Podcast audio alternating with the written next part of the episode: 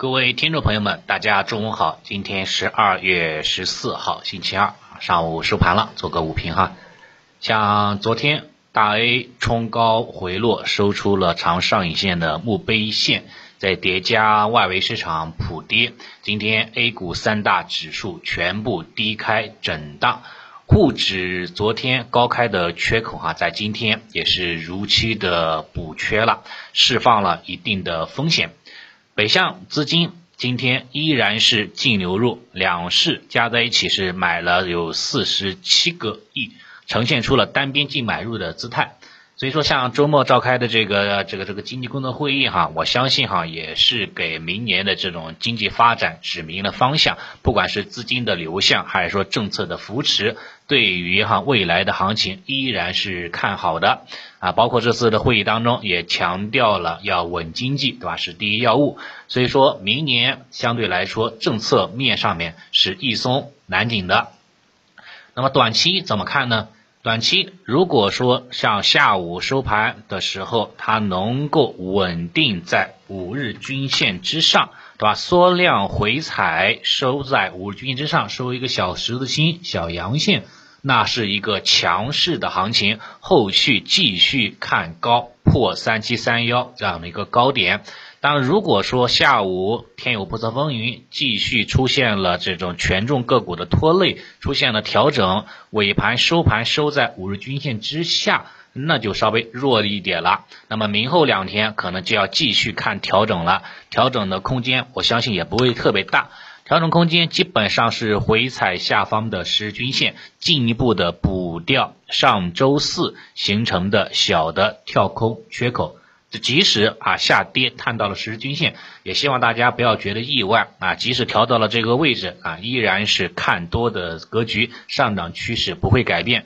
跨年行情既然已经起来了，市场的情绪已经被调动起来了，它很难就是消散过去的。所以对未来依然是比较乐观的啊这种观点。然后从板块角度来看，板块角度像大消费啊跟。啊，白酒的大消费跟元宇宙哈，基本上是保持了相对的强势。然后大周期板块跟新能源板块相对来说调整还是比较的啊，比较的那个比较弱势的一种调整吧。啊，这是这是板块层面的情况。然后说一下这个我目前的一个跟踪持仓情况，像对吧？熟悉我啊，经常听我节目的应该都知道啊，我中线持有是白酒跟券商。白酒今天依然是 YYDS 非常非常强势，缩量探到五日均线之后，立马探底回升，市场当中抢筹的氛围哈是非常非常的浓厚的，你可以看看得非常清楚，对不对？早间因为情绪面的影响有一波下杀，但是调整下来之后，直接从分时图上来了一个微型反转的姿态，把在走势上面出现微型反转，那对未来的行情都是比较看好的。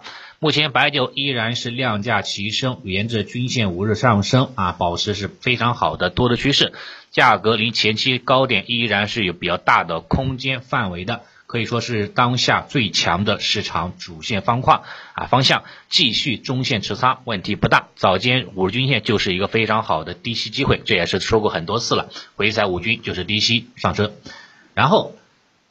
白酒的另外啊，这个另外一个中线方向就是券商，券商相对来说就稍微啊差点火候了，对吧？走的稍微那个纠结一点，震荡走势。像今天也是跌破了五日均线啊，像白酒都没跌破，今天白酒啊这个券商是跌破了。但是即使说探底这个五均线之后，那么横盘一段时间，横盘消化一下相关的获利盘，对吧？消化一下市场的情绪之后，后期依然是要破高点的。因为昨天这个高点就已经指明了方向，昨天高点是打掉了上周四的高点，对不对？它既然能够一个高点比一个高点高，对吧？像之前对吧，这个高点比这个高点啊，一个高点不断的提高，低点对吧，不断的提高，对吧？高低点不断提高，重心不断上移，趋势就是良好的啊，也是维持中期趋势不改的一个思路，继续持仓跟踪就行了。这是两个中线方向。短线持仓方向，像医药今天是面是迎来了难得的补涨行情，昨天还对吧？昨天还调整了，今天是啊补涨了一下。但是涨幅力度是比较的弱的啊，当是也可以说是这个弱势的一个板块吧啊，目前也只有高抛低吸的机会，没有趋势性的行情机会。所以对医药板块来看，如果说价格能够达到通道线的上轨，前两天的啊前几天啊前前两周吧，平行顶的压力位可以考虑哈，适当的短线止盈就可以了啊，这是这是医药，短线可以持有一下。另外，大科技方向的新能源车跟芯片今天继续啊面临了一定的调整，新能源车调整幅度稍微大一点啊，基本上在百分之一点三左右吧。当然，很重要的也是因为啊比亚迪啊宁德时代这种权重个股哈，它的一个拖累，造成这个板块哈稍微啊往下又探了一波。但是整体来看，重心平移，对吧？箱体震荡，趋势没有什么丝毫的改变，还是在区间之内波动，那继续持有就行了啊。这种板块我觉得更多还是输时间啊，不输钱的。芯片板块相对来说是比较强一点的，比新能源要车要强很多的。对吧？这个芯片是企稳于中轨之上，站稳了所有的短线均线。这也是因为啊，看到这种信号，昨天是低吸了这个芯片板块啊，目前也是在持仓当中，在成本价附近吧。看看看看下午或是明天有没有冲高前期高点的动能，有的话啊，那可以考虑分批止盈；如果没有的话，那就是啊，就是暂时暂时先先等待就可以了，好吧？这是这几个这个持仓的方向，跟大家做一个沟通。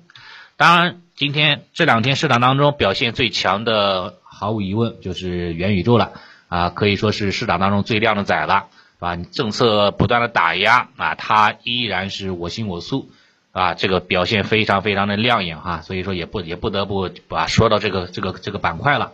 我大概看了一下，按照元宇宙的设想哈，那基本上大家可以在元宇宙这个这个这个这个里边哈，啊，社交啦。啊，买地皮啦，买房子啦，假结婚，对吧？假生孩子，对吧？甚至说还可以在元宇宙这个这里面哈，不断的劳动，然后赚虚拟币啊，然后用虚拟币又可以换成这个真实货币，对吧？用真实货币又可以呢维持日常的生活。这个我觉得就就是以前的这个啊啊这个这个大西哎，咱们小时候玩的那个这个梦幻西游这个游戏啊，非常非常像，对吧？在游戏里面哈，就是做任务，然后创造游戏币，然后通过官方渠道，然后兑换成人民币。对吧？这这样的一个过程，所以我觉得话呢，它的这这个基本上还是很难脱离这个游戏的这样这样的一个方向的。当然，现在元宇宙概念已经扩散了，有传媒，对吧？也有其他的 VR 这样的一个这样的分支啊，这种分支可能更啊还是有这样的一个上涨的空间的啊，毕竟是有补涨的一个需求的。但是如果纯游戏、纯虚拟的世界，那我觉得还是有非常非常大的问题啊！你想想，如果说大家都去玩游戏了，都沉浸在虚拟世界当中了。是吧？那那现实生活当中谁去工作啊？谁去生产？对吧？谁去生孩子呢？对吧？这个这个这个谁去建设我们伟大可爱的祖国呢？这个我觉得还是有非常大的一个问题的。所以对元宇宙，我觉得还是啊哈我还是有这种有色眼镜来对待的它。我觉得它是一个伪命题，搞不好啊，很大可能啊，它可能就是一个啊，就是一个割韭菜的一个方法啊。只不过说这个割韭菜的方法，可能说就是说比较高级一点。啊，以前的话，像是是这个郁金香，对吧？这个泡沫，然后像国内八十年代的君子兰，对吧？九十年代的藏獒啊，包括这个本世纪的这个邮票，然后到这个前两年的这个啊数字货币啊，大家都知道的啊，再到现在的这种元宇宙，我相信哈，它应该都是换汤不换药的，啊，你像这个，对吧？像像像像昨天，昨天这个某个大佬，对吧？任泽平，对吧？任任任任老师。对吧？也是那个强调了一点，对吧？元宇宙将会导致结婚率和生育率的这种大幅的下降，所以我觉得话呢，他这种评述对这个对这个点评，我觉得还是蛮中肯的啊。这个东西的话，你不能影响到国家的一个正常的运行啊，这个经济的繁荣发展、科技的一个进步。如果不能创造这种持续性的价值，那可能就是一种纯概念的炒作啊，这个方向的。所以说，对这个板块来看的话，如果说你是这种趋势交易者。啊，沿着趋势不断的去交易，一旦破了趋势，你能够果断离场，那可能是真的是一个香饽饽，啊，市场有人气、有基础、有趋势，还是非常不错的。但如果说你是一个价值投资者，啊，或者说是一个成长的风格的投资者，那可能就不一定适合自己了，啊，不一定适合这一块了，好吧？这是对于元宇宙一块。